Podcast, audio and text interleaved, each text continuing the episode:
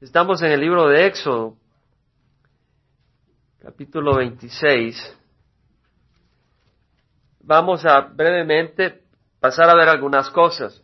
Esta es una pequeña ah, ilustración del tabernáculo, de acuerdo a alguna de las fuentes, comentadores bíblicos. Es una interpretación bastante buena y vamos a leer algunos aspectos. Cuando estudiamos el tabernáculo, hablamos en el capítulo 26 de las instrucciones del Señor que decía, harás el tabernáculo con diez cortinas de lino fino torcido y tela azul, púrpura y escarlata, las harás con querubines obra de hábil artífice. Esas cortinas son las que venían alrededor, por encima de esa habitación en donde iba a estar los, ah, los elementos principales del tabernáculo.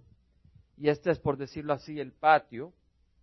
Y acá vemos el tabernáculo. La longitud de cada cortina era de 28 codos, de manera de que el tabernáculo en longitud iba hacia atrás, las cortinas. Entonces eran cortinas de 28 codos, dijimos que cada codo era 45 centímetros. De manera que la cortina, siendo de 28 codos, tenía 10 codos en esta dirección, 10 en esta, 10 en esta, sería 30, o sea que quedaba un codo cerca del suelo en cada lado. Y luego hablamos de que eran 10 cortinas, 5 cortinas, 5 cortinas en esa dirección y 5 en esta dirección, o sea, 5 y 5 unidas en medio a través de argollas. Y luego había también las cortinas de pelo de cabra y también las cortinas eh, de las pieles de carnero y las de marsopa, o sea que era como el, delfín. Y no vamos a entrar en detalle, pero eh, hablaba también de las, ah, de las tablas, que serían de diez codos y de un codo y medio de anchura cada tabla. Estas eran las tablas que estaban acá, de este lado, de este lado y atrás. Diez codos eran equivalentes a cinco metros de altura, formando esa recámara interna. Cada tabla era de diez codos y de un codo y medio. Entonces iban a haber veinte tablas, siendo de un codo y medio iban a dar treinta codos a lo largo, diez codos para el lugar santísimo y veinte codos para el lugar santo. Y estas, eh, estos, estas ah, tablas, algunos comentaristas o comentadores dicen de que no eran sólidas, sino que en medio estaban abiertas, de manera que se pudiera ver el velo desde adentro, ya que el velo era pues de estos hilos de color púrpura, azul y escarlata, para que se pudiera ver por adentro. Ahora habla en el versículo 31, ahí nos quedamos. Este es el lugar santísimo, y esto, el frente está el lugar santo. Ahora dice, harás además un velo de tela azul, púrpura y escarlata y de lino fino torcido será hecho con querubines. Este está hablando de este velo que está acá, no una cortina, sino un velo para separar el lugar santísimo del lugar santo. Obra de hábil artífice y lo colgarás sobre cuatro columnas de acacia revestidas de oro, su gancho serás también de oro sobre cuatro basas de plata. O sea, las bases, o sea, las estos palos, cuatro, iban a estar cubiertos de oro, iban a descansar sobre bases de plata. Colgarás el velo debajo de los broches y pondrás ahí detrás del velo el arca del testimonio. Detrás del velo, o sea, vemos la orientación que usa el, el autor, que es Moisés. Detrás del velo. Detrás del velo iba a estar el propiciatorio, el arca con el propiciatorio. Pondrás el propiciatorio sobre el arca del testimonio en el lugar santísimo y pondrás la mesa fuera del velo. Está hablando de la mesa del pan de la presencia.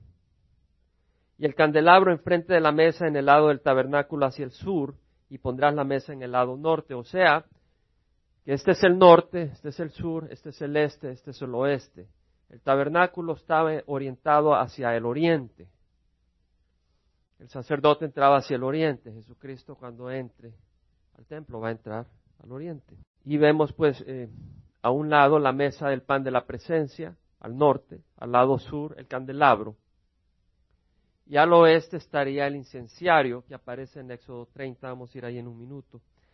Harás también una cortina para la entrada de la tienda, de la tienda se está refiriendo de esto, una cortina acá, para la entrada de la tienda, sea para dar hacia el lugar santo, no hacia el lugar santísimo de tela azul, púrpura y escarlata y de lino fino torcido, obra de tejedor, y harás cinco columnas de acacia para la cortina y las revestirás de oro y sus ganchos serán también de oro y fundirás cinco basas de bronce para ellos. Una, dos, tres, cuatro, cinco, las cinco columnas. Y la cortina, de manera que todo iba a estar cubierto y la única luz que iluminaba ese lugar era la del candelabro, con el aceite de oliva trayendo la luz. El altar del holocausto, este es el altar del holocausto, lo vemos acá. Dice, Harás también el altar de madera de acacia de cinco codos, es decir, dos metros y medio, su longitud de cinco codos, su anchura dos metros y medio, y el altar será cuadrado y de tres codos de altura, de un metro y medio de altura, más o menos cuatro pies y medio. Más o menos esta era la altura del altar del holocausto. De manera que sería muy difícil ministrar en ese altar si no hubiera una base de tierra que iba subiendo de manera que el sacerdote pudiera ministrar, ya que no podía subir por escalera porque estaba prohibido por el Señor. Y dice, le harás cuernos en sus cuatro esquinas, los cuernos serán de una misma pieza con el altar y los revestirás de bronce. Harás asimismo sus recipientes para recoger las cenizas, y va a ser necesario recoger cenizas se quemaba la madera, iba a haber que recoger cenizas y se iba a necesitar sus palas, sus tazones. Los tazones era para recoger la sangre de los sacrificios. Al sacrificar animales se recogía la sangre que se ocupaba para purificar. Sus garfios, es decir, esos tenedores grandes para mover la carne adentro del, altar. Y sus braseros, es decir, sus platos para carbones encendidos que se usaban eh, para el incenciario y asimismo para encender también las lámparas del candelabro. Todos sus utensilios los harás de bronce. Le harás un enrejado de bronce en forma de red y sobre la red harás cuatro argollas de bronce en sus cuatro extremos. En otras palabras, este altar en medio iba a tener un enrejado de bronce para poder poner encima los animales y abajo iba a estar el fuego. Y las varas se meterán en las argollas, iba a tener cuatro argollas de manera a poder poner varas a los lados para poder llevar el altar cuando fuera transportado. Era un tabernáculo portátil, un Calvary Chapel portátil se, desmantelaba y se ponía y se desmantelaba. Lo harás hueco de tabla según se mostró en el monte, así lo harán. Y luego habla del atrio del tabernáculo. Voy a mostrar algunos artículos. En forma esquemática vemos el altar, el lavador, donde se lavaba el sacerdote.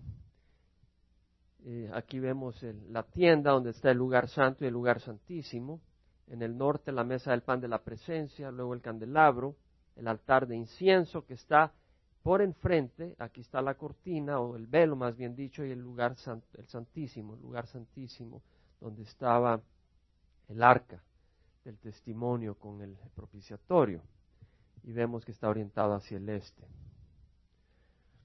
Tenemos un, un esquema, no es necesariamente exacto, por ejemplo, las alas de los eh, querubines aparecen hacia los lados y no hacia arriba.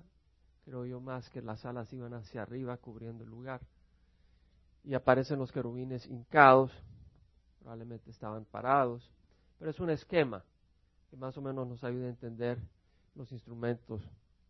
Este es el arca, una caja donde iba a estar adentro los diez mandamientos, el pan del maná, y la vara de Aarón que había florecido y el propiciatorio, una cubierta.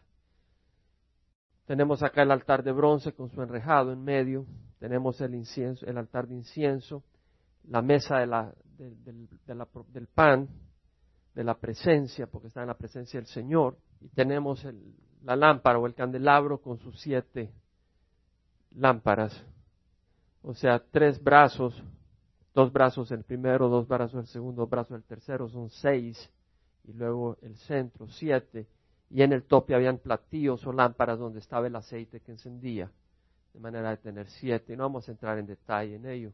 El que tenga interés pues puede estudiarlo más a fondo.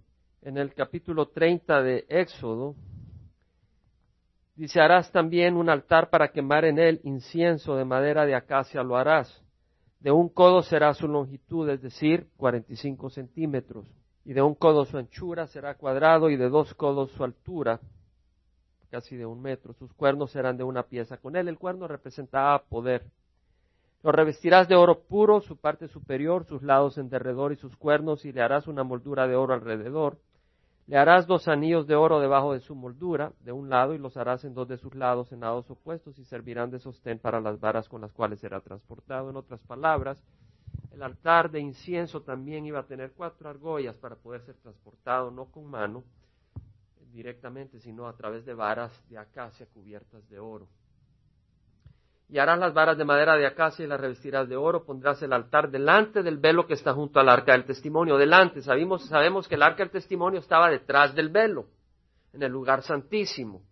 Este altar iba a estar enfrente, delante del, del, del velo, donde yo me encontraré contigo delante del propiciatorio que está sobre el arca del testimonio donde yo me encontraré contigo. Y Aarón quemará incienso aromático sobre él, lo quemará cada mañana al preparar las lámparas. Dado el caso de que se usaba diariamente, los sacerdotes diariamente quemaban incienso, no podía estar en el lugar santísimo. Al lugar santísimo solo se podía entrar una vez al año. Esto estaba en el lugar santo.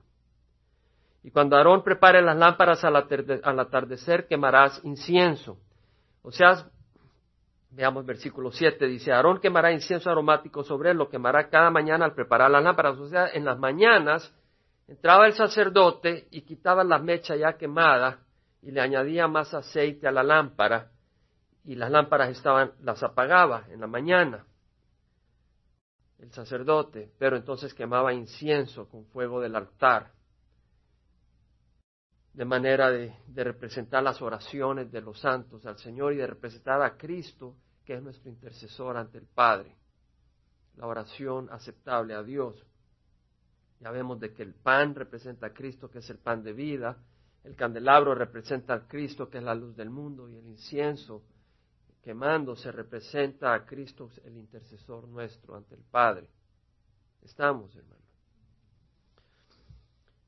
Ahora dice, harás incienso, y luego, y cuando Aarón prepare las lámparas al atardecer, es decir, cuando las encienda al atardecer, quemarás incienso Habrá incienso perpetuo delante del Señor por todas vuestras generaciones. En otras palabras, oremos siempre. Dice Tesalonicenses, orad sin cesar, dando gracias a Dios, pues esta es la voluntad de Dios para vosotros en Cristo Jesús. Oremos sin cesar.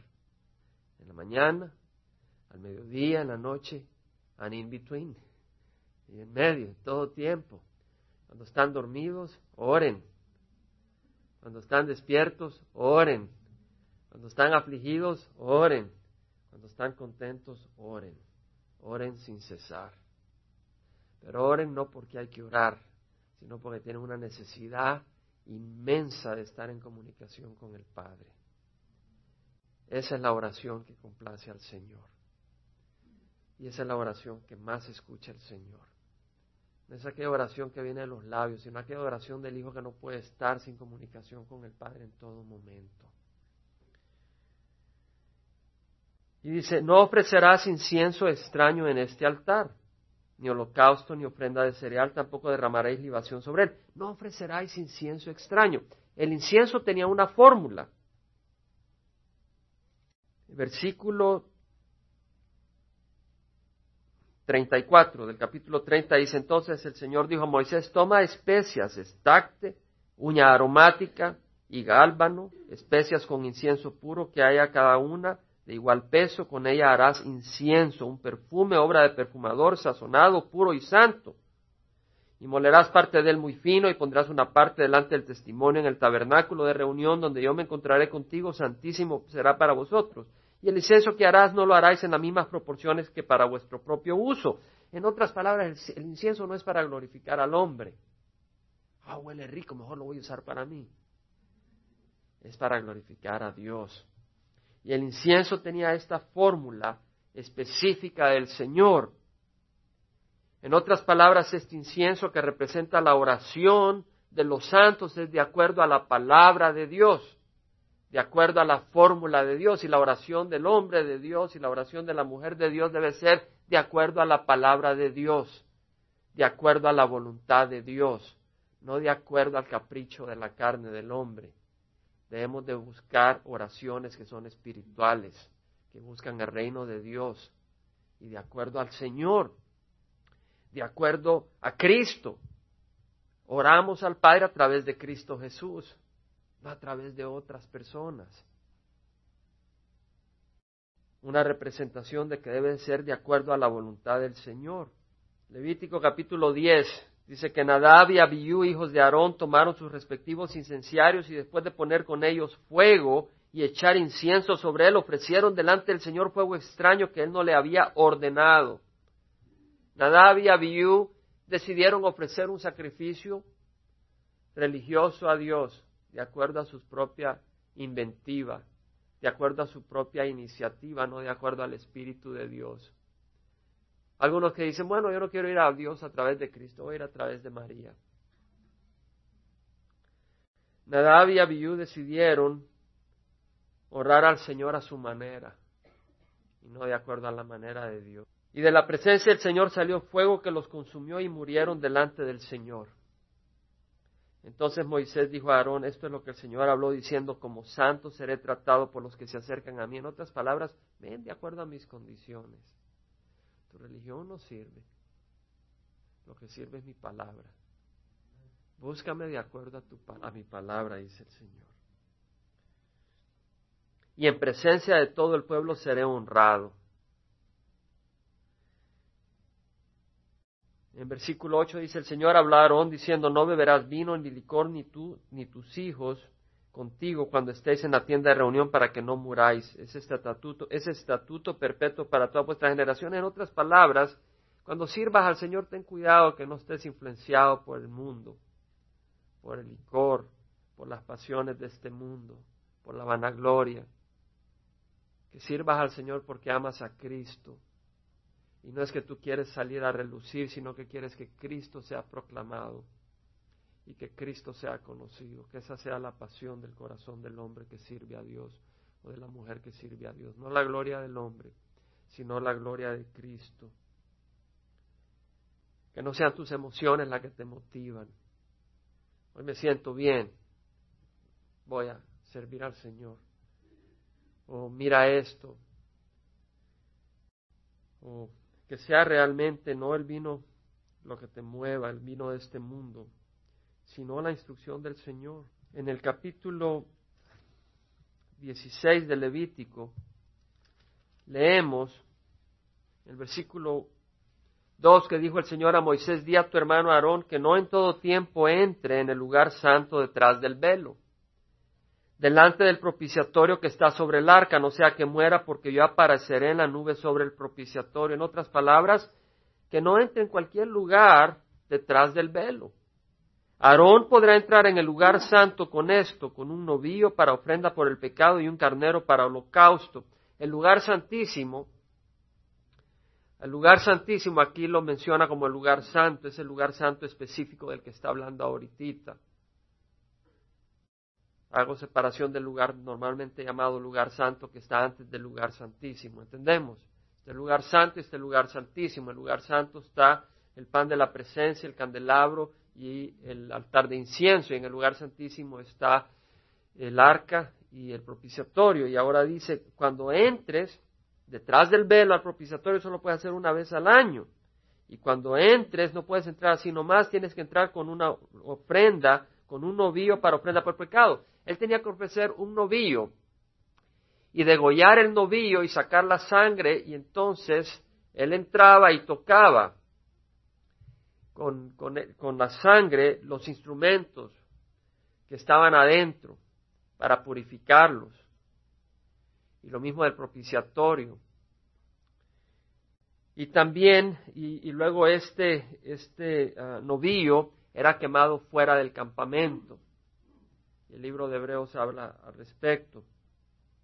Y luego el carnero que sacrificaba, ese carnero era quemado en el altar, en el altar del holocausto ahí se quemaba el carnero. Entonces se quemaba un novillo, bueno, el, novillo se quemaba después. Primero se sangraba el novillo y con esa sangre él entraba para purificar los elementos. Él, esa sangre era por sus propios pecados, para hacer expiación por sus pecados. Luego agarraba un carnero y hacía lo mismo para la expiación de los pecados del pueblo. Y luego dejaban escapar un carnero, el carnero expiatorio, que representaba que los pecados se iban y desaparecían, los pecados del pueblo.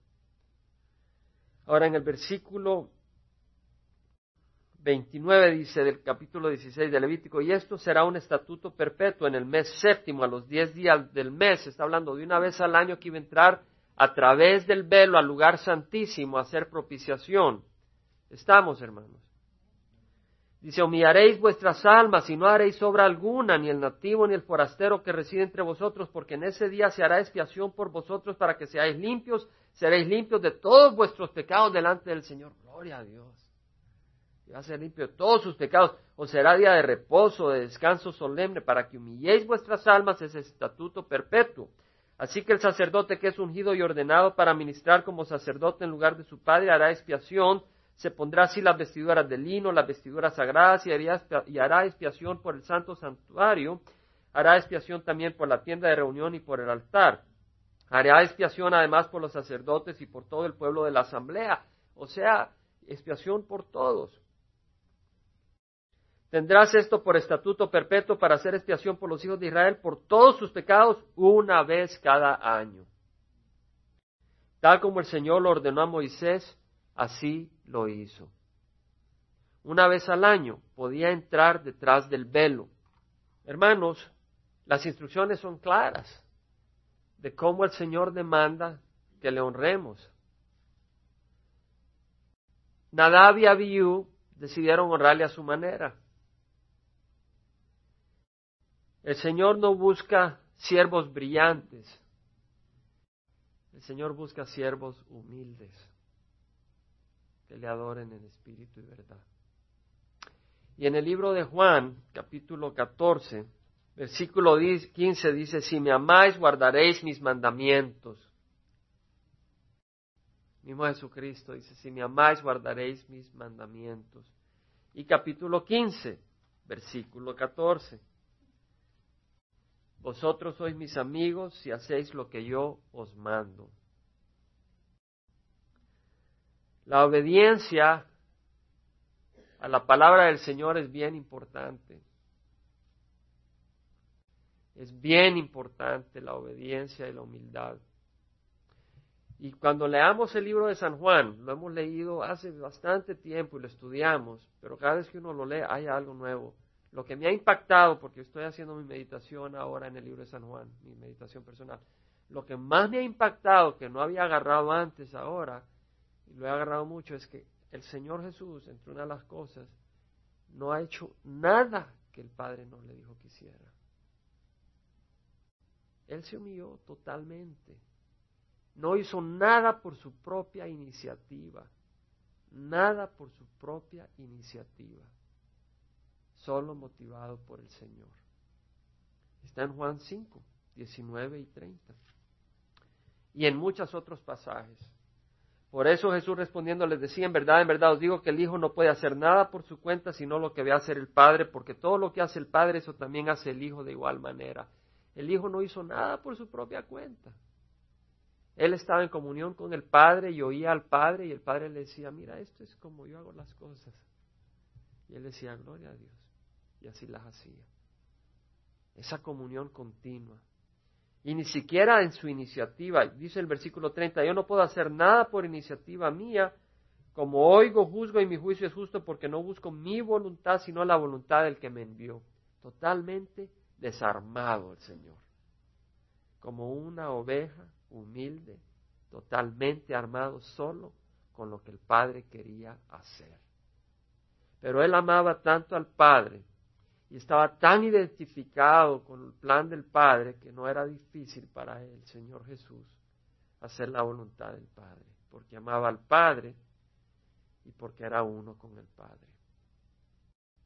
Yo le pido al Señor de que seamos uno con Jesucristo, para que nunca hagamos nada por iniciativa propia, pero que venga del Espíritu Santo que nuestro caminar se caracterice por esa humildad y por esa obediencia. Porque más y más la iglesia del Señor va a necesitar mostrar su luz. no solo sus palabras, pero su luz, mostrada siguiendo el camino del Cordero, no del lobo, sino del Cordero. Y debemos de ser corderos, no lobos, humildes y sencillos. Ahora, volviendo al libro de Éxodo, capítulo 26, vemos el velo. Y quisiera hacer algún comentario al respecto.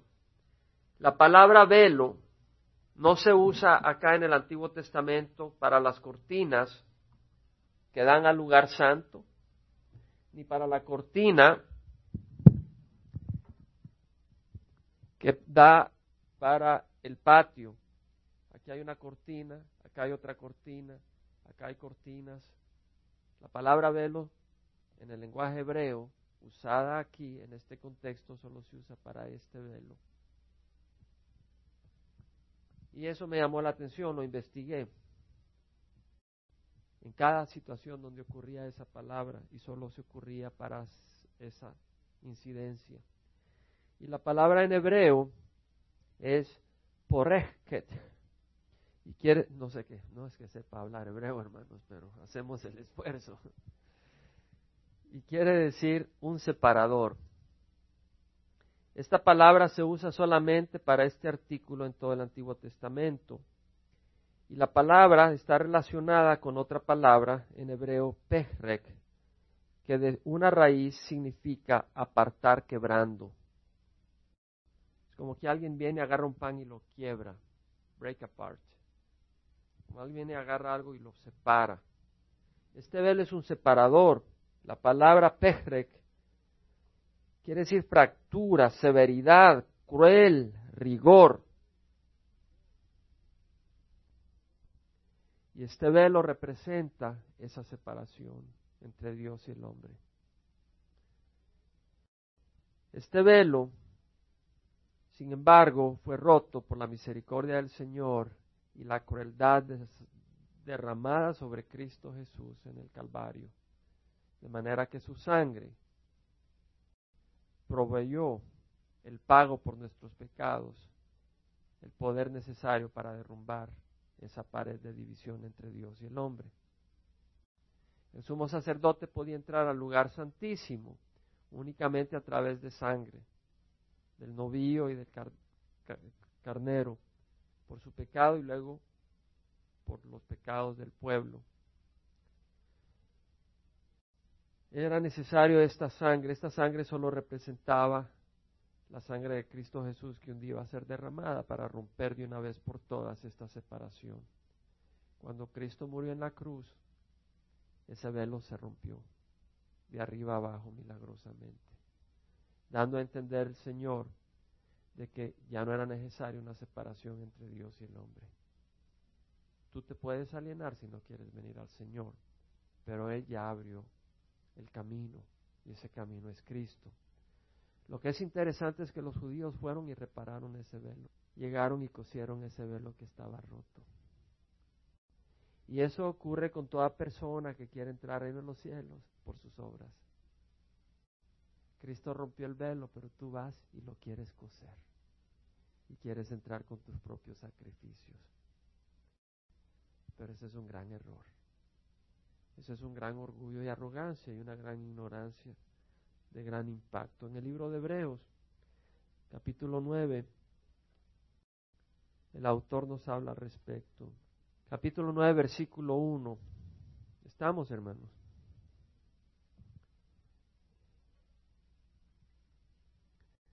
¿Quién es el autor del libro de Hebreos, hermanos? El Espíritu Santo.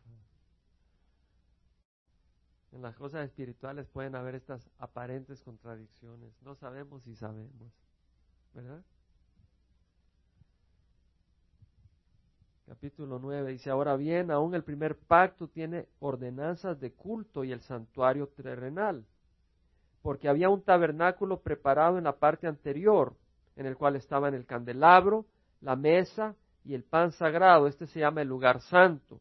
Y detrás del segundo velo, aquí no es la misma palabra hebrea porque aquí está en griego, no está usando la palabra en, hebreo que discutimos su significado. Detrás del segundo velo había un tabernáculo llamado el lugar santísimo, el cual tenía el altar de oro del incienso, ¿cierto? Vamos a entender esto un poco mejor. El altar del oro de incienso no estaba dentro del velo, pero estaba dentro de lo que se llamaba el lugar santísimo. ¿Entendemos? En otras palabras, el lugar santísimo estaba detrás del velo y ahí estaba únicamente el propiciatorio y el arca.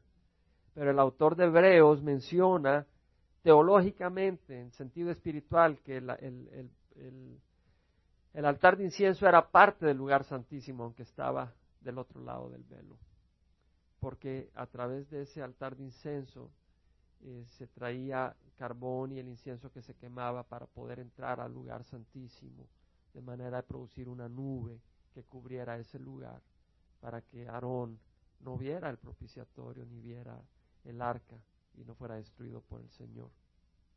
Estamos, pero fuimos, lo vimos claramente de que el altar de incienso está antes al frente del velo.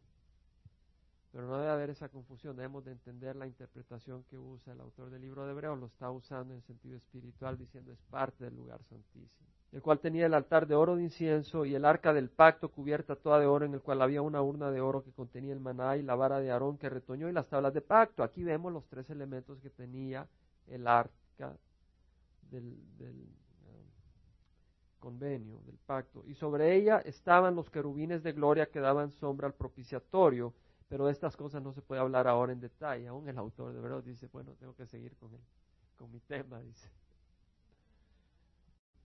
Así preparadas estas cosas, los sacerdotes entran continuamente al primer tabernáculo para oficiar en el culto. Todos los días entraba el sacerdote para quemar incienso en la mañana y en la tarde.